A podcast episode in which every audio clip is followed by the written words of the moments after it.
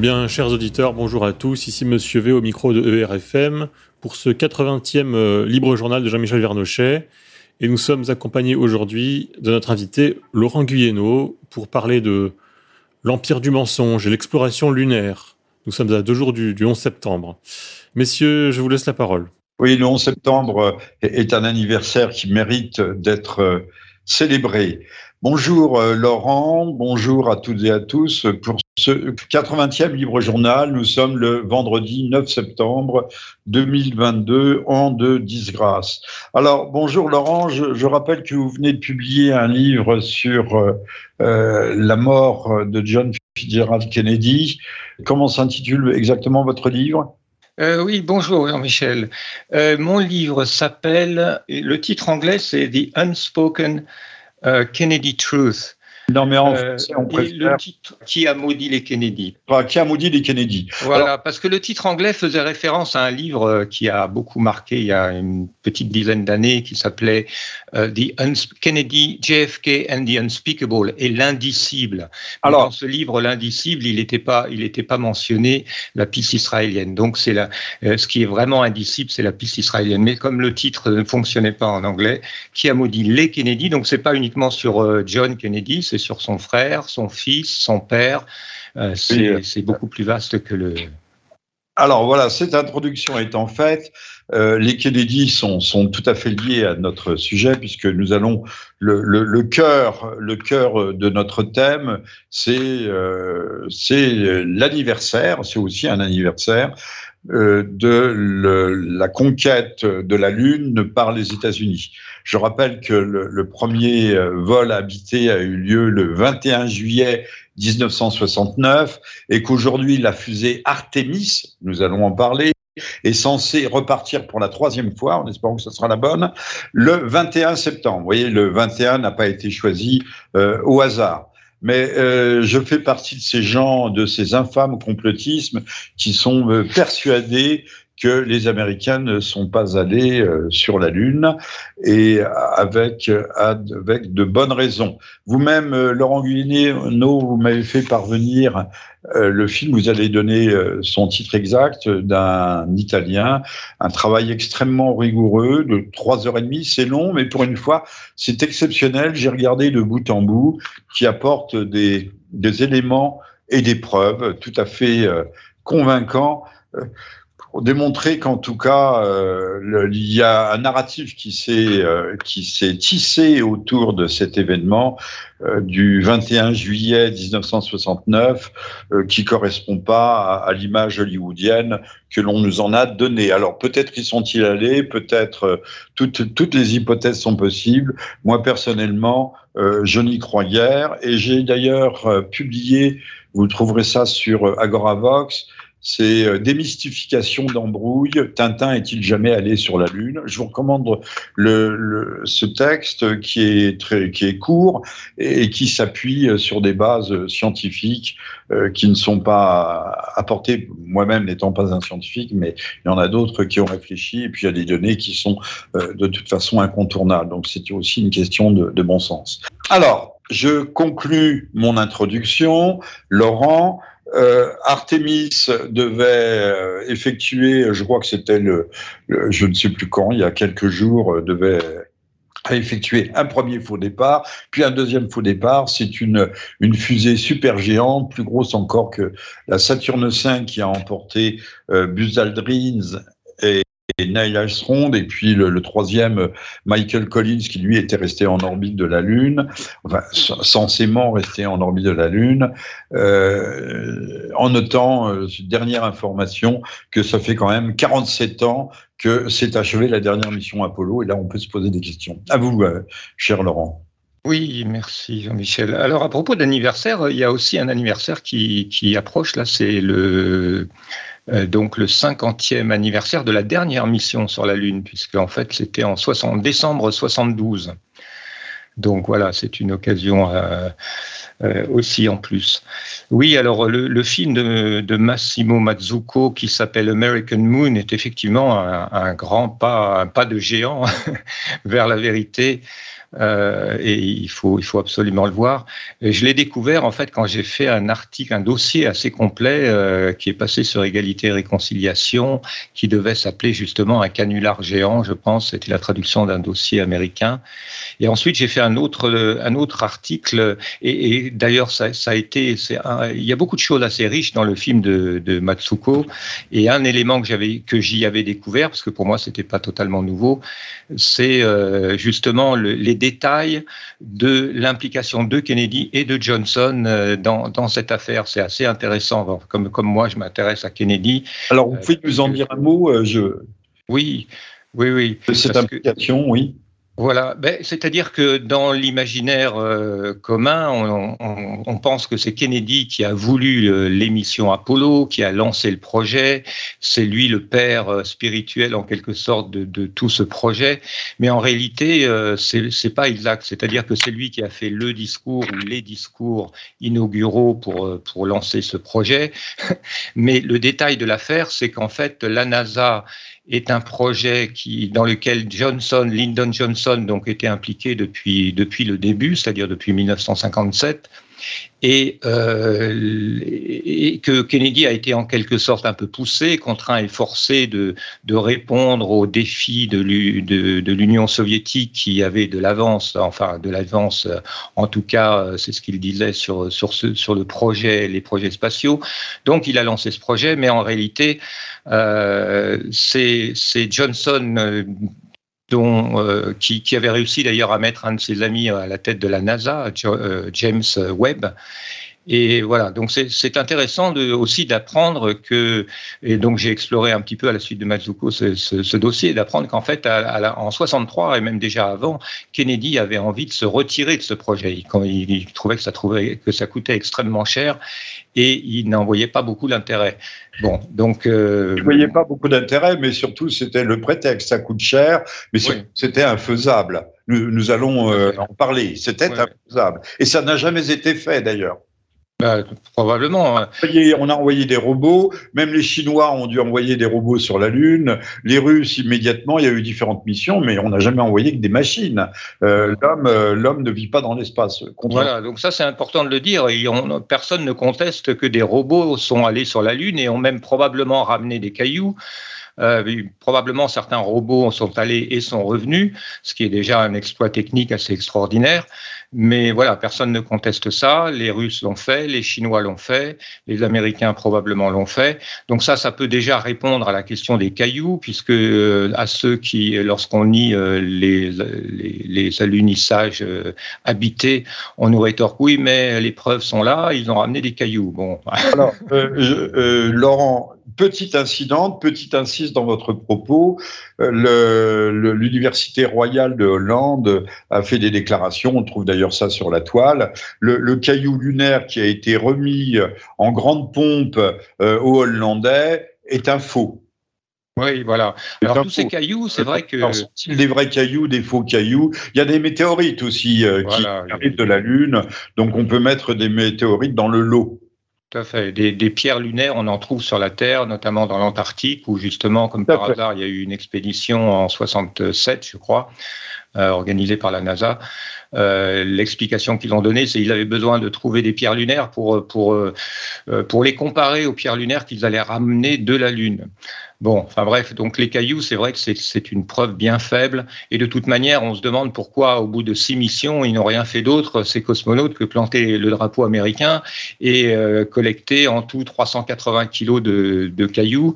On n'a aucun, aucune donnée, aucune information sur une quelconque expérience, euh, ne serait-ce qu'observer les étoiles depuis la Lune, puisque apparemment ils voyaient aucune étoile, ce qui est un autre élément. Enfin, toute cette histoire, effectivement, lorsqu'on se rentre un petit peu dedans, c'est pas si compliqué. Il n'y a pas besoin d'être ingénieur euh, spécialisé euh, pour comprendre que c'est un gigantesque mensonge. Et plus le temps passe, plus euh, effectivement les soupçons de fraude deviennent énormes puisque on nous dit, on entend des, cosmonautes nous dire ah oui bah il y a 50 ans on savait le faire et puis maintenant on sait plus le faire parce que bon on a perdu les plans, on a perdu les, on, a, tout oublié. les fusées décollaient il y a 50 ans, mais les fusées aujourd'hui euh, foirent à chaque tentative. Oui et en plus elles sont beaucoup plus grosses, ce qui est étonnant parce que normalement avec la technologie des moteurs actuels on devrait arriver à les faire moins lourdes et, et moins grosses. Mais non, elles sont encore beaucoup plus gigantesques, comme vous l'avez dit, que la, fusée Saturne.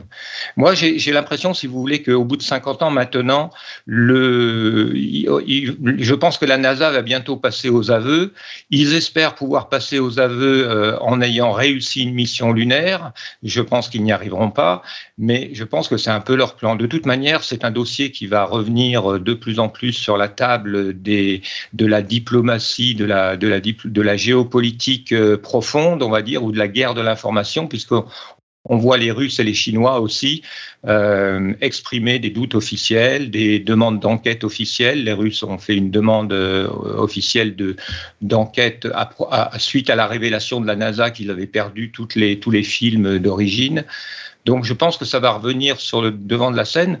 Et contrairement à certains qui me disent que oui, mais c'est un sujet vaseux, il vaut mieux éviter ce sujet, je pense qu'au contraire, c'est un sujet qui est tellement facile à comprendre que euh, beaucoup de gens vont, vont assez dans les, dans les années qui viennent vont, vont comprendre euh, l'imposture et que ça va ouvrir la porte à des tas d'autres questions sur euh, cet empire du mensonge qui qu'a dénoncé euh, le président Poutine. Alors, pour rebondir sur votre propos, en 2019, l'Académie des sciences de Russie demandait officiellement l'ouverture d'une enquête sur la réalité des administrages américains.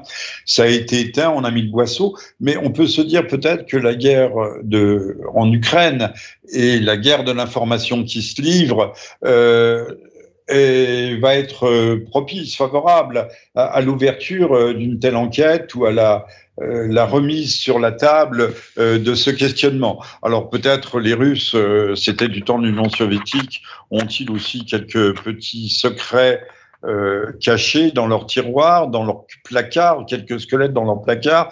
Mais enfin bon, euh, il y a eu un changement de régime alors qu'il y a une grande continuité en Amérique et que l'Amérique euh, rebondit de, de, caillou en caillou pour franchir le guet de l'histoire. Et chacun de ces cailloux est un mensonge toujours plus gros. Nous viendrons peut-être tout à l'heure sur le 11 septembre, dont l'anniversaire sera dans deux jours, le disions-nous.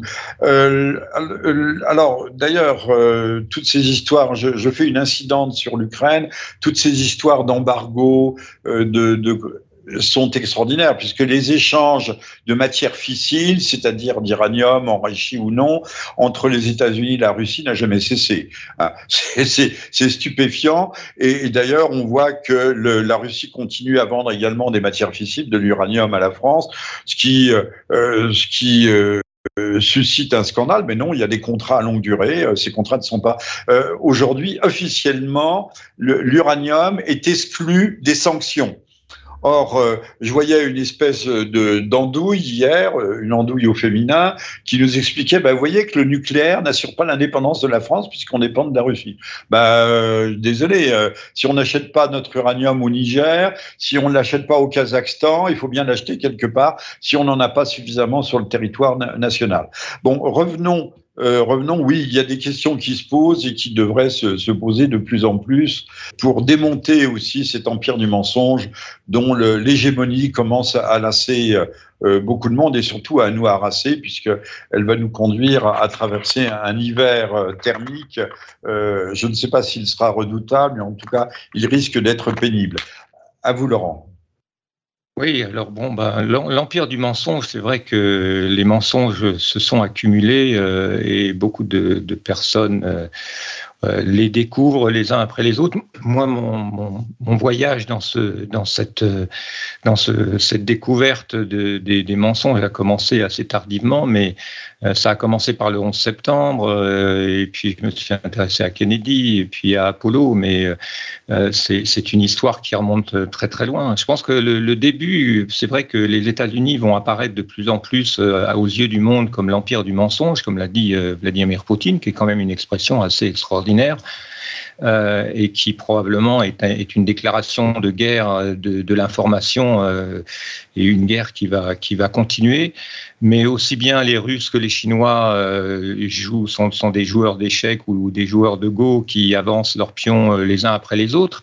Donc on a vu par exemple en réponse à la, la, venue de, de, Pelosi là, à Taïwan, les, les Russes émettre déjà un, un, tweet assez, assez fracassant dans lequel d'une manière indirecte, euh, les États-Unis sont accusés d'avoir commis eux-mêmes le, 11 septembre.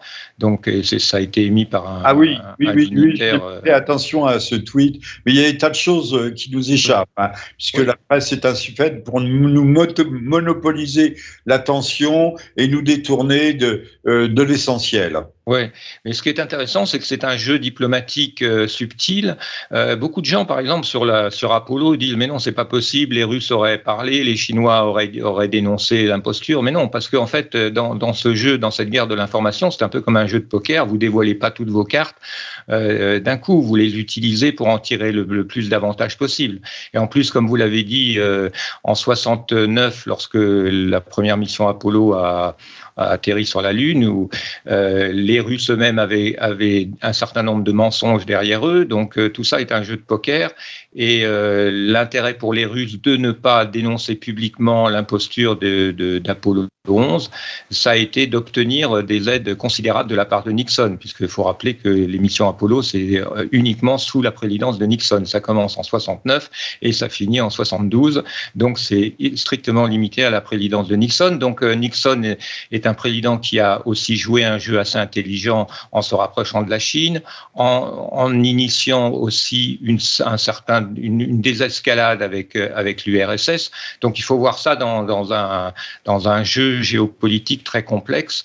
Euh, voilà, c'est une des explications pour lesquelles euh, les, Russes ne, ne, ne, font pas de dénonciation fracassante globale. Quoi. Pour l'instant. Et puis, il faut ménager, on ménage. On ne, on ne pousse pas un adversaire le dos au mur parce que là, il peut devenir dangereux. Mais c'est un argument que l'on peut euh, garder en, en, réserve. Alors, vous avez bien fait de souligner que euh, John Fitzgerald Kennedy, qui avait annoncé cette conquête de la Lune, était en fait assez réservé. Euh, je rappellerai que le, le, le, grand, le grand architecte du programme spatial, mais on dit spatial, mais en fait, il faut dire, il faudrait dire extra, euh, extra atmosphérique de, de, du monde. Euh, les, les, satellites habités euh, circulent dans des zones qui sont en deçà des ceintures de Van Allen. Mais nous allons peut-être y revenir. Donc, on parle de l'espace de l'espace, mais c'est l'espace très proche. C'est pas l'espace lointain, c'est pas l'espace vide.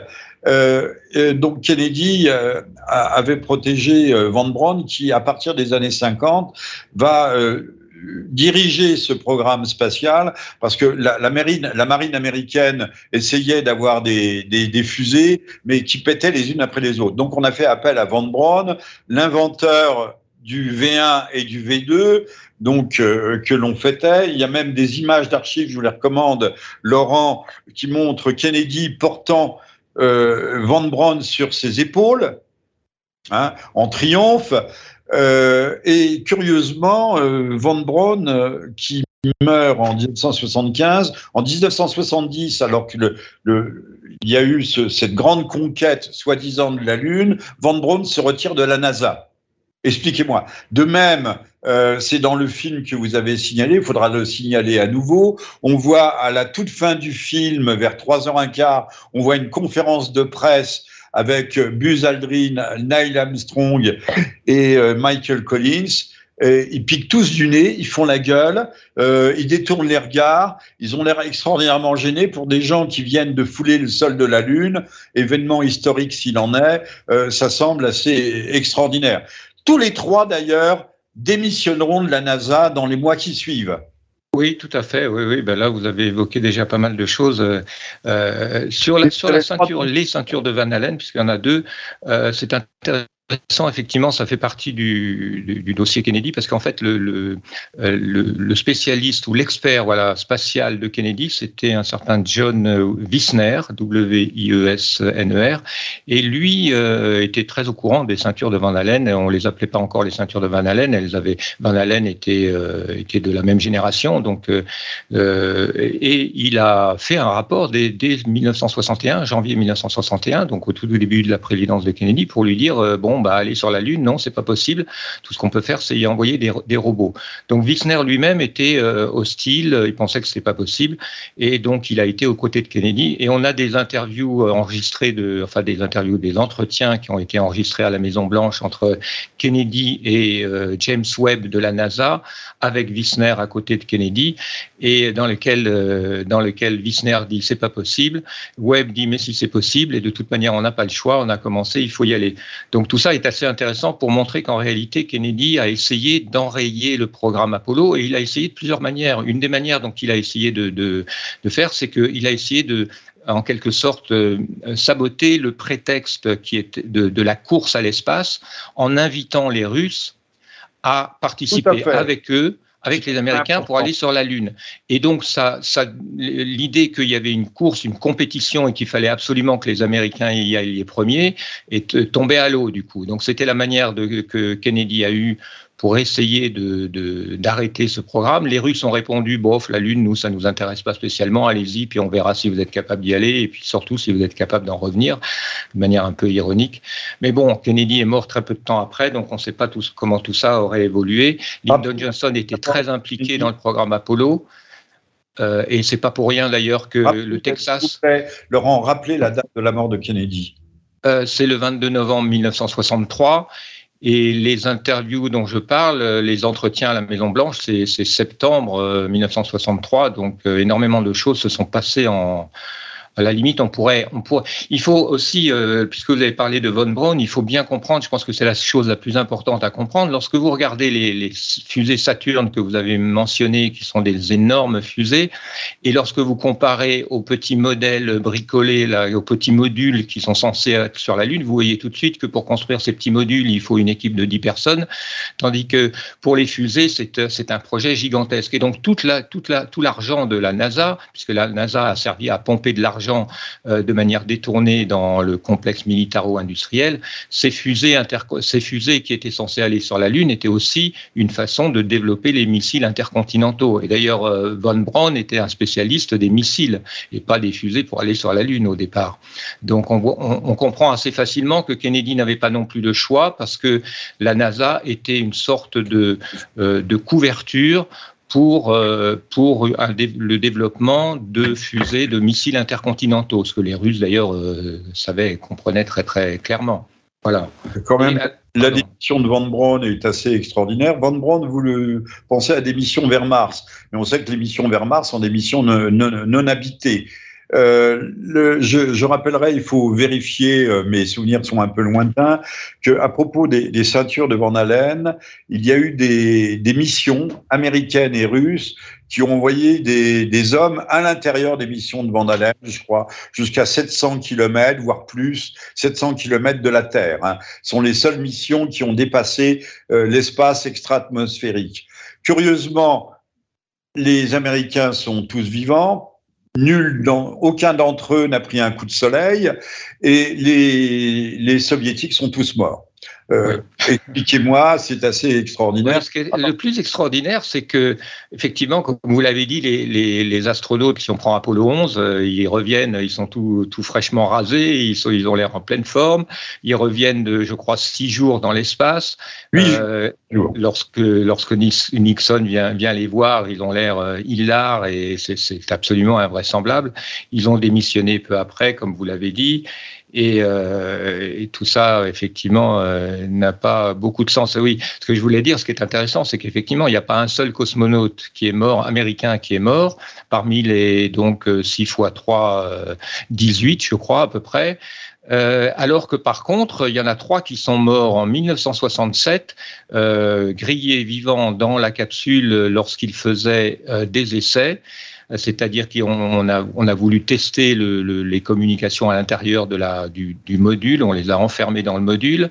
le module donc est resté sur place, je pense que ça devait être à Houston, Texas peut-être. Et voilà, et ils sont morts. Et comme par hasard, l'astronaute le plus célèbre, c'était un certain Gus euh, Grimson, qui était euh, qui aurait été le premier homme sur la Lune, enfin c'était le, projet, mais il exprimait des doutes, il exprimait des, critiques assez, euh, assez virulentes et il parlait publiquement de, il avait dit non non ça va pas marcher, quelqu'un va mourir, donc sa famille, son fils, sa femme pensent qu'il a été assassiné, éliminé par la NASA tout simplement pour le faire taire et pour en même temps envoyer un message à tous les hommes, les astronautes et autres, les ingénieurs de la NASA euh, pour euh, imposer une sorte d'omerta. Euh, et il ne faut pas oublier que la NASA est, une institut, est un institut quasiment de, l'armée. Hein. Les astronautes sont des militaires qui signent des, qui signent des contrats extrêmement sévères en cas de, avec des des punitions extrêmement sévères en cas de, divulgation de, secrets défense. Alors, à, ce propos, euh, Hollywood avait sorti un film, Capricorn One, euh, où on parle d'une mission bidon euh, vers Mars et, les, et les cosmonautes qui ne veulent pas respecter la règle dont vous voulez parler sont éliminés les uns après les autres.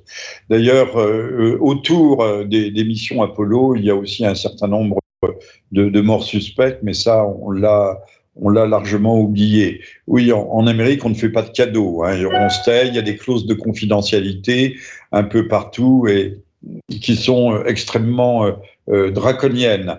L'Amérique est, quand même un, pays, euh, un pays barbare, d'une certaine façon. Euh, et le modèle de civilisation qu'ils essayent, mais ça, ça serait une digression de nous imposer aujourd'hui avec le wokisme, les, transversalités, les trans, je sais pas quoi, euh, les, montre bien qu'il y a quelque chose qui ne fonctionne pas euh, dans ce pays. Mais un pays qui se bâtit, qui a bâti son empire sur le sable du mensonge, c'est ce que j'ai écrit il y a des années, euh, ne, ne, peut, ne peut pas tenir éternellement. Le, euh, la, la, vérité et doit être le ciment euh, des, des, relations, au moins la vérité jusqu'à un, certain point, ouais. le ciment. J'aimerais bien commenter ce que vous avez dit parce que c'est vrai que c'est intéressant. Euh, actuellement, allez-y. Euh, vous êtes vous êtes notre invité, vous êtes l'invité de tous nos téléspectateurs, enfin de tous nos auditeurs, pardon sur le thème du mensonge, c'est vrai que les États-Unis, c'est un pays très particulier. Je pense que c'est un pays à double, c'est-à-dire qu'il y, y a, une démocratie, il y a une démocratie pour les, pour les sujets domestiques, les sujets internes, et puis il y a ce qu'on appelle l'État profond, qui est en fait un peu le, gouvernement invisible ou, semi-invisible ou semi-secret de l'Empire, c'est-à-dire de tout ce qui concerne euh, le, la politique extérieure, la politique militaire. Et cette, cet État profond, on peut dire qu'il s'est consolidé, comme je le disais, en 1947, et effectivement, c'est lui qui, qui a entraîné les États-Unis euh, dans, cette aventure impériale, euh, puisque conquérir la Lune, après tout, c'est toujours conquérir, c'est la continuation de conquérir le monde, de dominer le monde.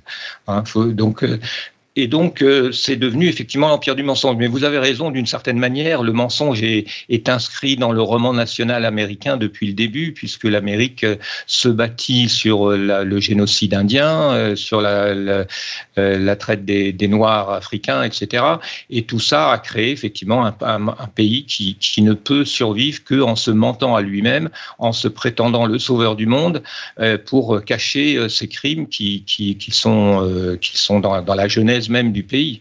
Et, par contraste, c'est intéressant de voir que la Russie avec Poutine, Poutine joue au contraire la carte de la transparence, et c'est ça qui, lui vaut le respect de beaucoup de chefs d'État. Euh, comme on le dit souvent, il fait ce qu'il dit, il dit ce qu'il fait. Euh, il, évidemment, il y a de la propagande en Russie, il y en a toujours eu, évidemment, il y a, une guerre de l'information, mais globalement, c'est un pays qui mise sur la vérité qui de toute manière n'a pas grand-chose à cacher. Et en termes de, on va dire, de karma historique, c'est quelque chose qui est extrêmement puissant et qui va, je pense, entraîner beaucoup de, beaucoup de nations à faire confiance à la Russie et à se réorienter au niveau géopolitique. Juste un, petit mot sur le, mensonge euh, originel de, l'Amérique et, qui se poursuit toujours. George Washington, donc l'un des pères fondateurs euh, de la grande démocratie américaine, euh, avait un domaine, je ne sais plus comment c'est, je me demande si c'est pas, il y a le cimetière d'Arlington à Washington, mais c'est en remontant le Potomac.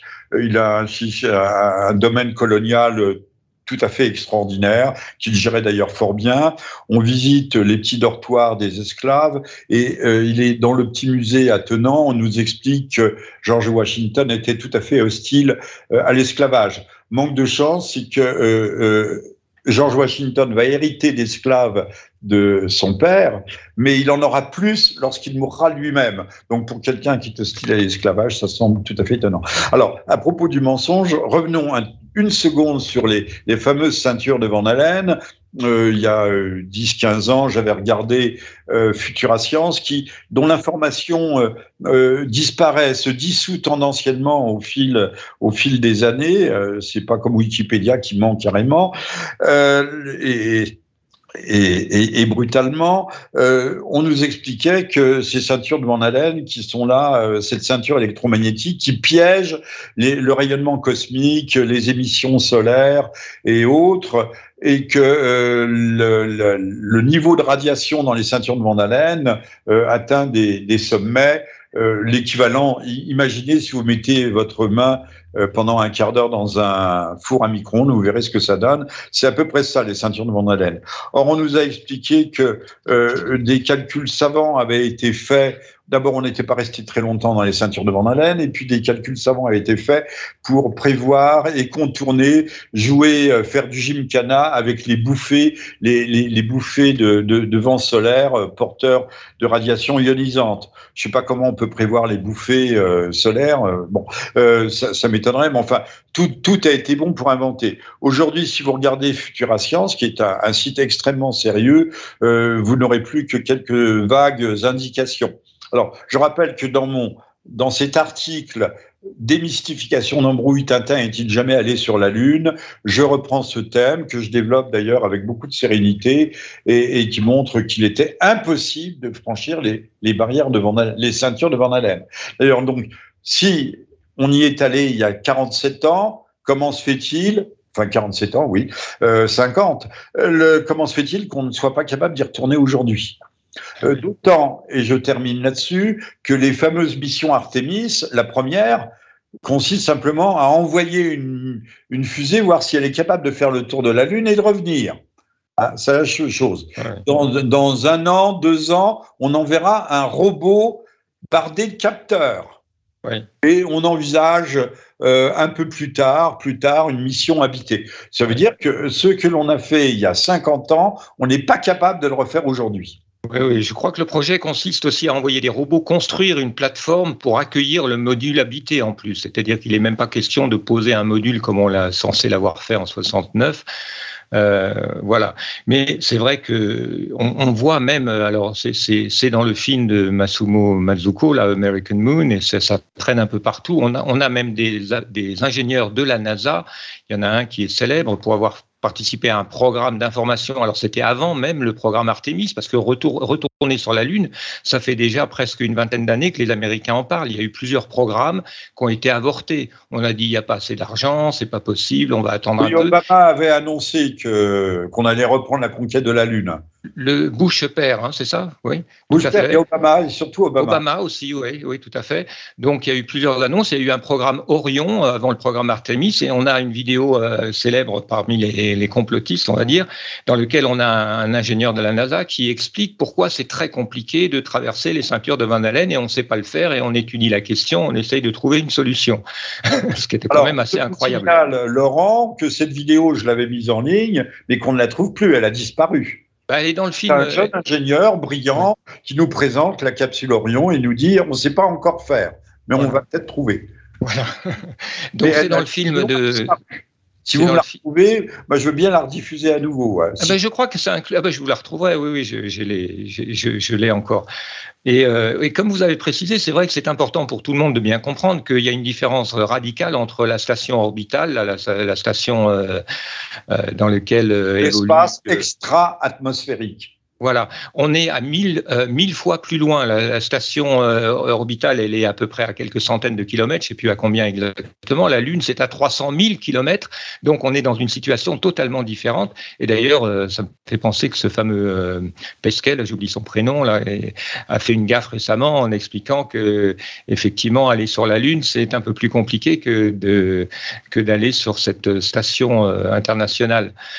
donc c'est un défi plus plus j'étudie le dossier, n'étant pas quand même un spécialiste, plus je pense qu'on n'ira jamais, aucun homme n'ira jamais sur la Lune avant, euh, avant quelques siècles, parce que euh, il, faut, il faut savoir qu'il faut quand même plusieurs jours pour y aller. Euh, il est question, le programme Artemis prévoit que les cosmonautes y restent quelques jours, reviennent, donc on parle d'un voyage, d'un voyage qui dure, qui dure dix jours pratiquement. La Lune, sur la Lune, quand on est au Soleil, il n'y a pas d'atmosphère, donc on grille à 150 degrés Celsius. Dès qu'on est à l'ombre, on gèle à moins 150 degrés Celsius. Euh, parmi les, invraisemblances des missions Apollo, il y a ces photos qui ont été prises par un appareil euh, Hasselblad tout à fait classique, avec des films Kodak Ektachrome tout à fait classiques. C'est absolument invraisemblable qu'il ait réussi à des températures comme ça. Et normalement, ça fond à la chaleur et ça casse euh, au froid. Oui, oui. Les, photos sont très nettes, d'une netteté absolue. Ah, d'une netteté absolument incroyable. Les photos d'Apollo 11, qui ont été, ce qui est intéressant à savoir, c'est que toutes ces photos sont maintenant sur les sites, sur le site de la NASA en haute définition, ce qui a fait avancer énormément la recherche parce qu'on peut regarder ces photos, zoomer, agrandir et voir tout un tas de, problèmes. Et euh, en plus, ces photos, elles ont été prises par un Hasselblad qui était euh, soi-disant sur le torse de, Neil Armstrong, euh, qui ne pouvait ni viser ni effectivement euh, opérer aucun réglage. À l'époque, il n'y avait pas d'appareil automatique. Hein, les Hasselblad, ça se réglait à la main avec leurs gants gonflés. se fait euh, sur la Hasselblad se fait par le haut. Hein. Il y a un, écran, ça se fait par le haut. Donc on peut malgré tout euh, cadrer. Hein, non, parce qu'ils n'avaient pas la possibilité de, de baisser la tête avec ah, leur. Non, ils ne voyaient pas leur appareil. Voilà, il faut bien le préciser. Oui, oui, oui. Enfin bon, ça c'est un détail par rapport à toutes les invraisemblances euh, euh, qu'on peut accumuler. Euh, donc effectivement, c'est aujourd'hui, je pense qu'avec le film de, Matsuko et, d'autres sites, il y, a, des sites très pointus hein, sur Apollo. Euh, donne la parole à un certain nombre de grands photographes de classe mondiale qui examinent les photos, qui disent d'ailleurs, qui précisent, on ne se précise pas, euh, on ne se prononce pas sur les alunissages ou pas, mais telle photo, c'est impossible. Là, c'est une lumière artificielle qui vient de là. Là, on ne peut pas obtenir telle ombre. Euh, c'est tout à fait à la fois convaincant, euh, c'est même consternant. Hein, C'est pas un photographe, c'est quatre ou cinq qui sont des, qui sont véritablement des spécialistes de la photographie. Oui, alors ça, c'est vraiment la contribution euh, importante de Matsuko, parce que tout le reste, c'était pas totalement nouveau. Mais lui-même est photographe professionnel. Il a fait appel à des confrères qui sont des photographes euh, mondialement connus. Et effectivement, c'est très impressionnant de voir des experts, des, vrais professionnels, observer ces photos et dire, euh, bah, ils ne disent pas on n'est pas allé sur la Lune, ils disent bah, peut-être qu'ils y sont allés, mais en tout cas, ces photos-là n'ont pas pu être prises dans les conditions qu'ils disent. Il y a le problème des ombres qui ne sont pas parallèles.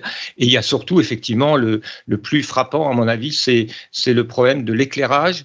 Euh, ils sont absolument unanimes à affirmer catégoriquement que les photos n'ont pas pu être prises sans un éclairage artificiel. Oui, euh, notamment pour, les contre-jours. Voilà, pour les contre-jours. C'est frappant de les voir, euh, de les voir expliquer. Ce sont des professionnels reconnus mondialement qui, ont, qui ont eu le cran de, de, discuter honnêtement de, ces photos. Et ça, c'est, c'est effectivement un argument très très fort. Quoi. Bon, nul ne n'ira. Alors, je rappelle que vous êtes à l'écoute du 80e Libre Journal de Jean-Michel Vernochet, que nous avons pour invité Laurent Guyeno, qui est un historien et qui vient de publier euh, un livre important euh, qui décortique la malédiction qui a entouré la famille Kennedy. Euh, ces gens, d'ailleurs, rappelons que Robert Kennedy voulait entrer en lutte contre la mafia. On ne sait pas si la mafia a joué un rôle, mais ce sont des, des, des emboîtements façon poupée russe. c'est commandité par l'État profond, c'est relayé par tel grand service d'État qui se fait sous-traiter par la mafia et autres. Ce sont des, euh, on ne peut pas délabyrinther, si je puis dire, ce type euh, de meurtre, enfin d'assassinat politique. Toujours est-il que euh, Kennedy, lui, est bien mort, alors que nous ne sommes pas sûrs que les attentats du 11 septembre, contrairement à ce que tout le monde pense, soient, soit le ont été euh, faits par des gens qui habitaient dans des grottes à Tora Bora. On nous montrait des complexes euh, façon, euh, façon le, le Smerch, le Sderch, le je sais pas quoi de James Bond. En fait, c'était des grottes avec des nattes. On buvait du thé, on mangeait, je sais pas si on mangeait des dattes, mais on voit pas très bien comment ces gens là-bas, avec leurs calaches fabriqués, hein, c'était des calaches faites maison, artisanales, étaient capables d'aller précipiter des avions sur le World Trade Center dont l'anniversaire est dans les deux jours. Alors, je rappelle qu'il y a effectivement euh, deux avions fantômes, celui, le, vol UA 93 vers Sanksville. L'avion du Pentagone, on ne l'a jamais vu, le A-77. Aucun, dans les deux cas, aucun débris et aucune image malgré les, au Pentagone les 80 caméras de surveillance. Est-ce un drone, est-ce un missile qui a été tiré? Voilà.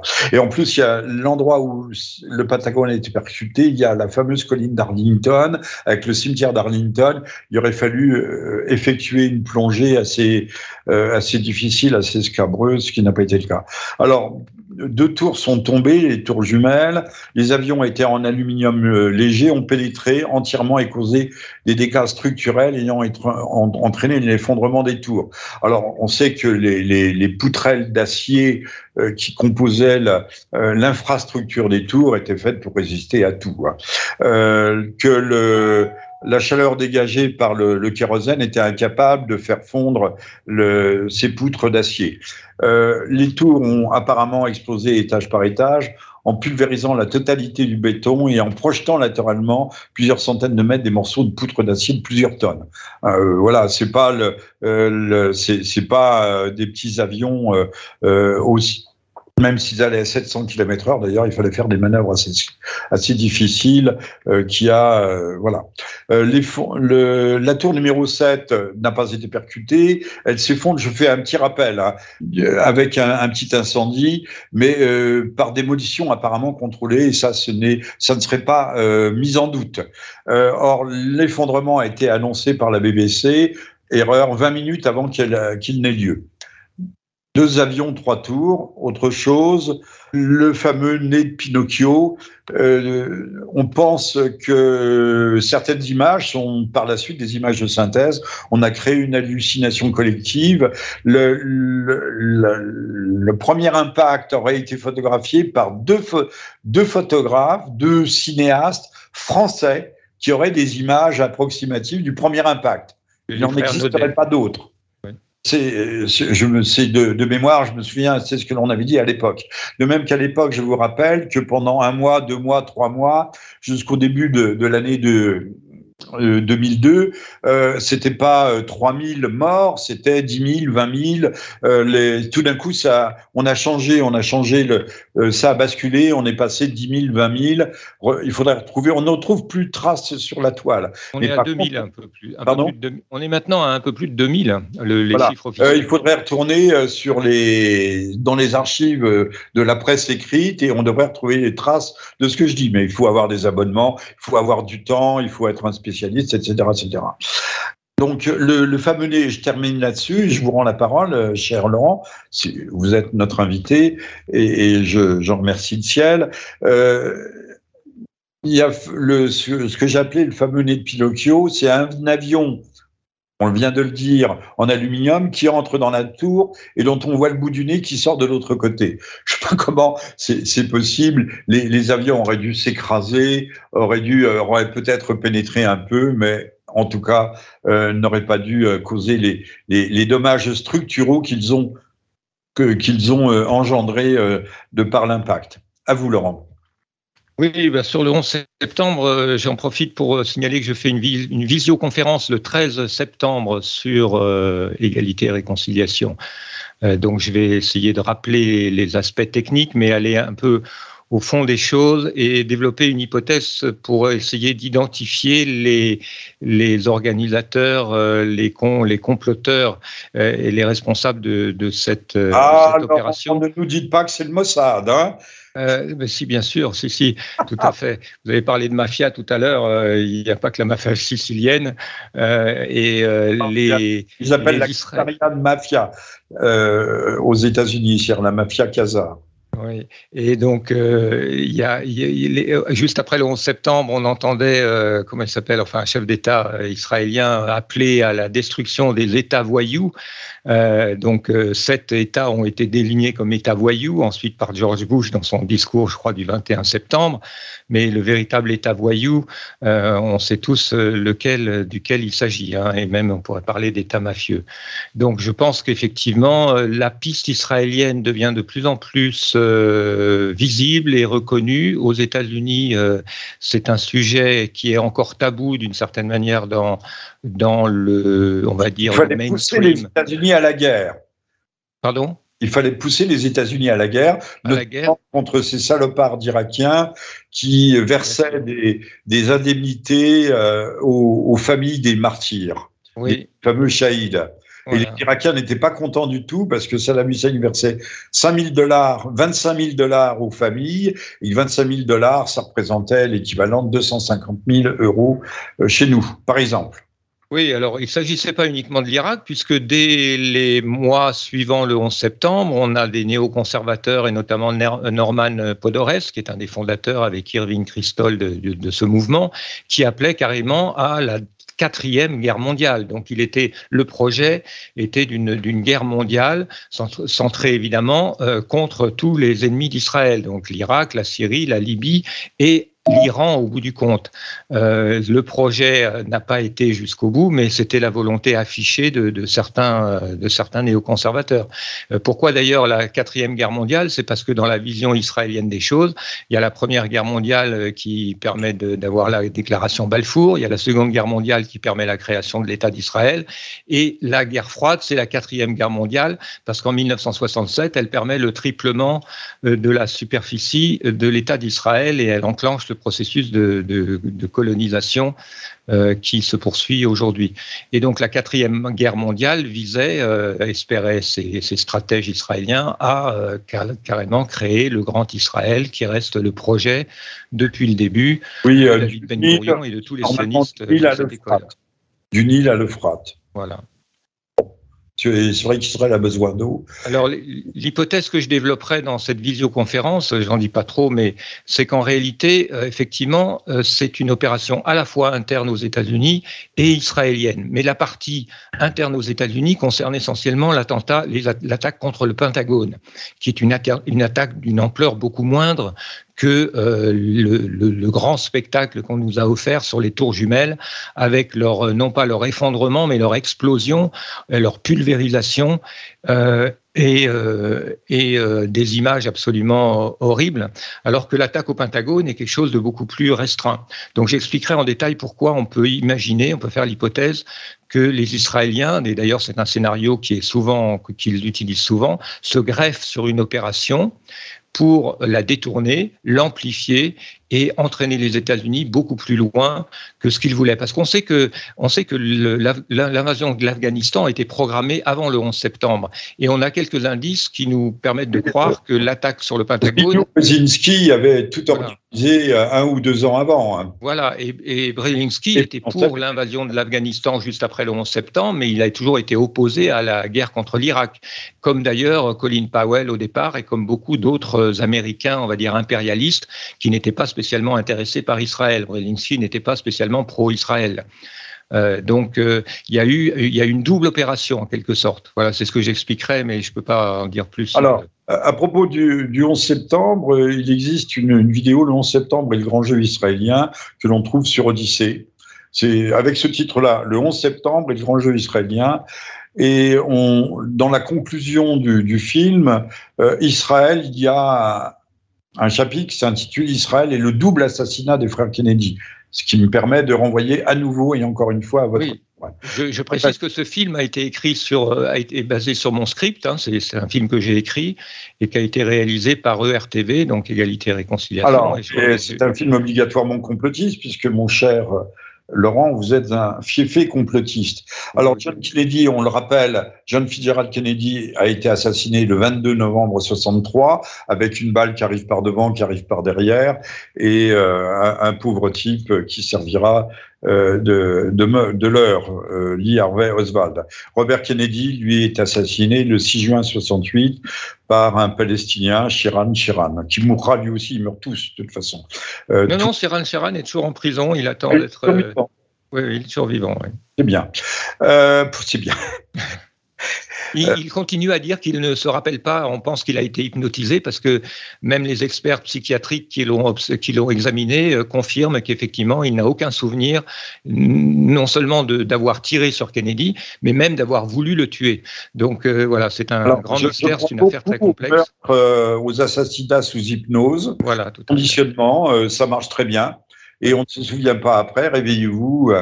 il y avait une époque dans les années 80, il y a eu beaucoup de films américains. On voit un gars reçoit dans la rue, reçoit un coup de téléphone. On lui donne un, mot clé, un mot euh, qui le déverrouille en quelque sorte, et il part assassiner euh, un voisin. On peut certains certains meurtres de masse euh, que l'on voit dans les écoles ou ailleurs peuvent peut-être relever de ce type de, de manipulation ou de procédure. Alors, John, John euh, Fitzgerald et, Robert étaient frères, nous le savons. Leurs assassinats ont deux choses en commun. Lyndon Ben Johnson, Ben Johnson, on l'a vu pour la Lune. Lyndon Johnson, si vous préférez. Mais c'était Ben Johnson, fils de Johnson. Et euh, l'État, euh, l'État hébreu. Leur mort encadre précisément la, présidence, je viens de le dire, de Lyndon Johnson, et marquée par d'autres assassinats politiques comme celui de Martin Luther King. Et euh, c'est Johnson lui-même qui supervisa les deux enquêtes, assassinat de JFK et celui de Robert. Est-ce un hasard si c'est Johnson qui a engagé l'Amérique dans cette course hollywoodienne, hollywoodienne dans ce space opéra qui a été la un grand pas pour l'humanité et un contrepas, une contredanse pour la vérité. Dans chacune des enquêtes, l'élément central contredit la thèse officielle et oriente fortement vers l'État profond israélien. Mais l'État profond israélien, peut-on le dire, c'est l'État profond américain également. On s'aperçoit que toutes les sphères du, pouvoir, aujourd'hui encore d'ailleurs avec Madame Nuland pour l'Ukraine, sont euh, caviardées, sont noyautées par ce qu'on appelle les néoconservateurs, qui sont des, des trotskistes, euh, internationalistes prolétariens et aujourd'hui internationalistes oligarchiques, cosmopolitistes tout court. Donc l'État profond israélien, c'est l'État profond américain également. Il y a osmose entre les deux. Euh, dans le cas de Robert, euh, donc on vient de le dire, Shiran Shiran, un Palestinien a été, euh, a été apparemment manipulé d'une façon ou d'une autre afin de faire apparaître le meurtre de Robert comme motivé par la haine d'Israël. C'était pas idiot. Euh, de même que le 11 septembre, c'est euh, c'est Monsieur Ben Laden qui était qui était anciennement un agent américain, il faut bien le dire, par l'intermédiaire de l'ISI, les services spéciaux pakistanais on peut se demander d'ailleurs si dans le 11 septembre, le Pakistan, l'Arabie saoudite, l'État profond israélien n'ont pas joué un rôle tout à fait direct. On sait qu'on avait arrêté un certain nombre d'Israéliens après le 11 septembre et on les a exfiltrés petit à petit, euh, discrètement, euh, même euh, si le comportement de certains d'entre eux qui dansaient et chantaient devant l'effondrement des tours jumelles pouvait prêter quand même à interrogation. Alors, dans le cas de, John, on a un mafieux juif, euh, Jacob Léon Rubinstein, dit Ruby, euh, qui va abattre Lee Harvey Oswald. Il est lié à l'Irgun, qui est un mouvement terroriste israélien, et qui liquide le, le leur. voilà. et qui aurait dû être éliminé par la police au moment de son arrestation, mais ça n'a pas été le cas. Johnson est un homme de main d'Israël. Peut-on le dire aussi brutalement? Je ne sais pas. Tout comme Jacques. C'est la conclusion de, oui, du chapitre sur Johnson. J'ai dans mon livre un chapitre sur, le, sur Ruby, qui est effectivement quand même, on va dire, le, le smoking gun de l'affaire, puisque c'est un homme dont on montre bien qu'il est lié. Alors, on, a, on a fait circuler l'idée que c'est un gangster de Chicago qui s'appelle Jack Ruby. On a sous-entendu qu'il faisait partie de la mafia sicilienne, mais non, il fait partie de la mafia juive euh, et qui est intimement lié à l'Irgun, c'est-à-dire à une organisation terroriste euh, pour lesquelles il a travaillé comme trafiquant d'armes en quelque sorte dans les années 45-50 et euh, voilà, donc ça c'est une pièce importante du dossier qui est en général euh, laissée sous le tapis parce que c'est tellement euh, le lien avec Israël est tellement fort que c'est embarrassant. Puis l'autre élément effectivement quand même très probant, c'est les liens très proche de Johnson avec Israël. Euh, il faut savoir qu'Israël est, est, honoré, acclamé en Israël, dans la grande presse israélienne, comme le, plus, le, le, meilleur président américain qu'Israël ait jamais eu. Donc euh, c'est lui, c'est grâce à lui qu'ont été liés des liens extraordinaires entre les États-Unis et, et, Israël. C'est à la suite de sa présidence que les aides économiques et militaires américaines en faveur d'Israël ont, ont, explosé. Donc c'est à lui que remonte. Plus la cour est pleine. Je vous rends la parole parce qu'il va falloir qu'on se dirige vers la conclusion. Je, Mais je, voulais juste ajouter un petit, un petit, parce que vous avez parlé de l'État profond américain qui maintenant se confond avec l'État profond israélien. C'est le cas maintenant, mais c'est le, fruit d'une longue histoire. Et donc à l'époque de Kennedy, c'était pas le cas, et même à l'époque du 11 septembre, c'était pas encore tout à fait le cas. La prise de contrôle des néoconservateurs sur l'État profond date effectivement de 2000-2001, et euh, effectivement là maintenant on en est. il fallait liquider euh, Kennedy pour avancer ses pions. Alors je rappellerai mais ça, ça mérite d'être rappelé que c'est Sue Johnson qui a un bateau d'observation, euh, un bateau de l'armée américaine, de la de l'US Navy, a été bombardé pendant trois heures, mitraillé par des appareils israéliens et qui euh, voulait faire croire que c'était euh, que c'était les forces armées égyptienne qui avait tenté de couler le navire. Il y a eu quantité de blessés, de morts, une trentaine de morts.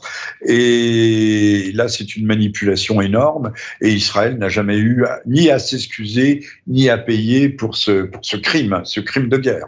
Euh, si, ils se sont excusés. Ils ont dit on a fait une erreur. Et Johnson a dit c'est pas grave. Il a invité euh, Lévi Eskol, le, nouveau premier ministre israélien, à la Maison Blanche et dans son ranch. Les Israéliens ont versé quelques centaines de milliers d'euros de dédommagement pour les familles.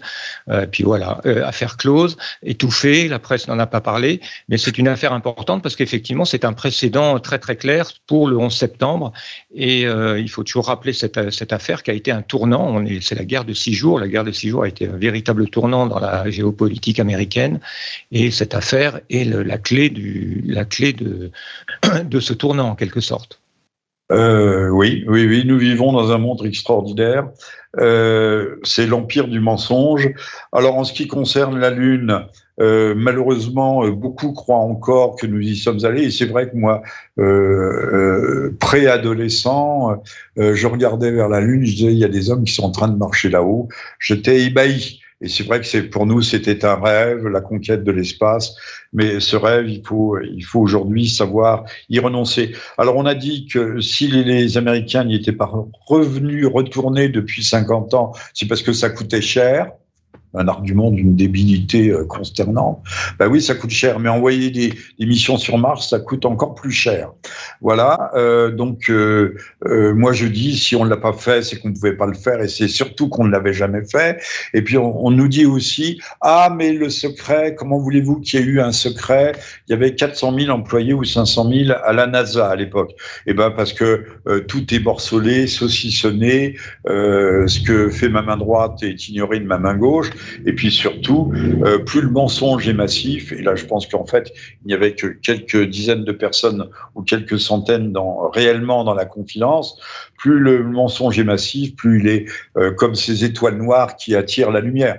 Rappelons aussi que le, le projet Manhattan d'armes nucléaires, de, de, bombes atomiques, celle d'Hiroshima et de Nagasaki, regroupait plus de 400 000 personnes.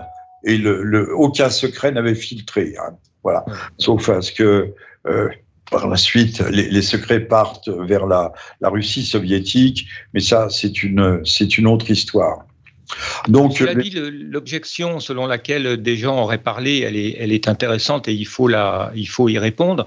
Une réponse, c'est qu'il y, a, il y a des gens qui ont parlé. Un des premiers s'appelait Bill Casing. Il, a été, il était ingénieur dans la société Rocketdyne qui construisait les moteurs de la fusée Saturne. Donc, il y a eu quand même des personnes qui ont parlé. C'est lui qui a publié un des premiers livres qui s'appelait NASA Moon d'America, c'est-à-dire euh, la NASA a fait marcher l'Amérique sur la Lune en quelque sorte. Euh, et, il faut aussi savoir que c'est un projet qui était euh, dispersé en, une 20, en, 20, 000, entreprises séparées. Chacun travaillait sur son petit, son petit secteur et n'avait aucune visibilité du. Donc il y a des réponses possibles à cette objection qui n'est pas idiote en soi. Hein. C'est vrai que. mais voilà, enfin bon. Vous parliez tout à l'heure, on va peut-être conclure, euh, pas tout à fait là-dessus, mais presque. Euh, le, le, LEM, euh, j'en ai vu une reproduction à Paris. On sait que la nomenclature technique du LEM, c'était quelques centaines de milliers de pages, alors que pour un, avion, ce sont des, par exemple, un moteur d'avion, un poste de pilotage d'avion, ce sont presque des millions de pages. Donc, vous voyez, Déjà, c'était euh, euh, une maquette, une maquette hollywoodienne. Mais d'ailleurs, à mon avis, la chose la plus convaincante pour commencer à se poser des questions, c'est observer ces photos du, LEM, là, du module lunaire, de les regarder de près. Ils sont fabriqués avec du carton, avec du, scotch. C'est totalement invraisemblable. Aujourd'hui, on vit à une époque où on nous demande d'isoler les, appartements, mais ce LEM, il n'aurait même pas été classé en, en DPE-G. Je veux dire, c'est impossible d'isoler thermiquement un truc comme ça. C'est impossible de l'isoler au niveau de la pressurisation. Il suffit de le regarder euh, et d'observer en détail. Et les photos de la NASA nous permettent de le faire aujourd'hui. Et on éclate de rire, tout simplement. Et les astronautes avaient la, la tuyère du moteur exactement sous les fesses, ce qui ne les empêchait pas de converser avec euh, Houston. Euh, ils ont mis même la radio en décollant. oui, oui, oui, ils écoutaient la radio. Mais donc, conclusion, c'est le bon sens qui doit nous guider, le simple bon sens, et ne pas nous laisser hypnotiser, encore une fois, par les mensonges euh, qu'on nous assène. Mais c'est vrai que euh, après le Covid, après le réchauffement climatique, il y a des désordres climatiques, c'est indéniable, mais qui sont cycliques dans l'histoire de la planète. Je rappellerai que des étés chauds comme celui que nous venons de connaître. Euh, depuis quatre siècles qu'on recense, on a traversé déjà plusieurs fois le, le Rhin à pied il devait rester un filet d'eau, la Seine également, la Loire également. Euh, tout, cela n'a rien de nouveau. Je crois que l'été de 76, 1976 a été encore plus chaud. Donc nous sommes, nous baignons au sein de la matrice, la matrice au sens là aussi hollywoodien, nous baignons dans le liquide amniotique du mensonge. C'est une de mes expressions favorites. Et un mot de conclusion, euh, cher Laurent. Je rappelle que vous êtes historien et que vous venez publier un livre sur euh, la malédiction des, des Kennedy que je recommande chaudement. écoutez, merci de m'avoir invité. Oui, je suis historien, on va dire historien profond. Voilà. historien de l'histoire profonde. Pour faire face à l'état profond. Voilà. Et donc, je rappelle cette visioconférence là, euh, le 13 septembre sur euh, le 11 septembre.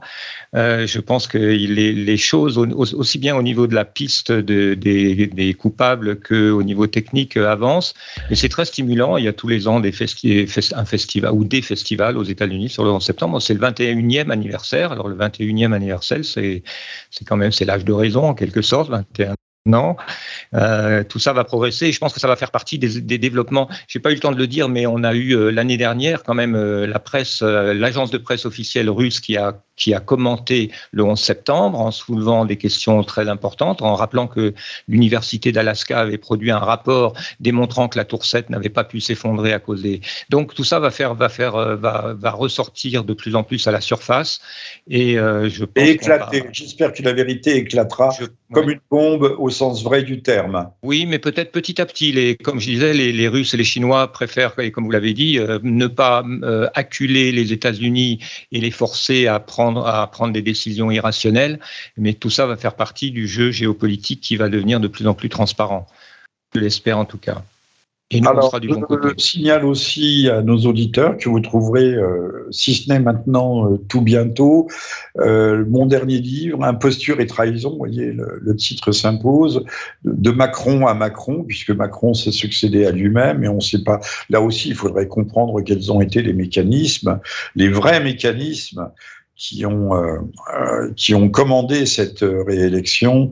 Et je ne suis pas sûr que il n'y ait pas de l'imposture et de la trahison dans tout cela. Donc vous le trouverez sur la, librairie bientôt, normalement, sur la librairie euh, d'ER. Et je vous recommande ce livre qui n'est pas euh, forcément d'un accès facile, mais qui euh, revient et décortique, démonte la machine infernale qui tente aujourd'hui de nous broyer. Voilà, merci à toutes et à tous, merci à vous, Monsieur V, et on se dit à, très bientôt pour un nouvel. Merci Jean-Michel, à bientôt.